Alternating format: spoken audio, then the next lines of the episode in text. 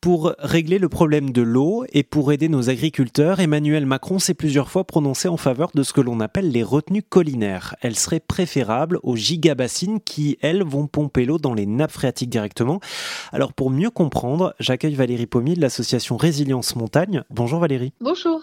Alors si on devait expliquer simplement ce qu'est une, retenue collinaire, comment on le ferait? Alors une retenue collinaire, il y a souvent un, défaut de, langage. Une retenue collinaire, ce serait une retenue, un trou qui serait rempli par, euh, on va dire, écoulement des eaux.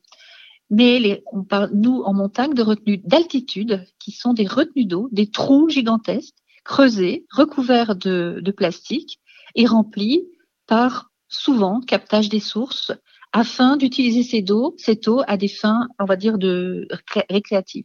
Euh, en quelques mots, pourquoi est-ce qu'on en parle actuellement euh, de ces retenues collinaires? Pourquoi ça refait surface dans l'actualité? Eh bien, en montagne, ces retenues d'altitude sont utiles à augmenter les taux de couverture en neige artificielle.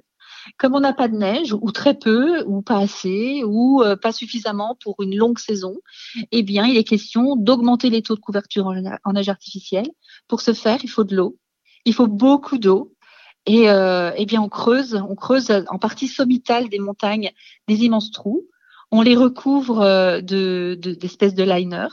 Et puis on les remplit euh, par pompe, par, par, par captage des sources qui sont en aval. Le problème, c'est qu'une fois que l'eau est dans ses retenues, elle devient impropre à la consommation, alors qu'à la source, elle est propre. Et si vous souhaitez vous renseigner davantage sur ce sujet que sont les retenues collinaires, eh bien, je vous mets toutes les informations sur rzn.fr.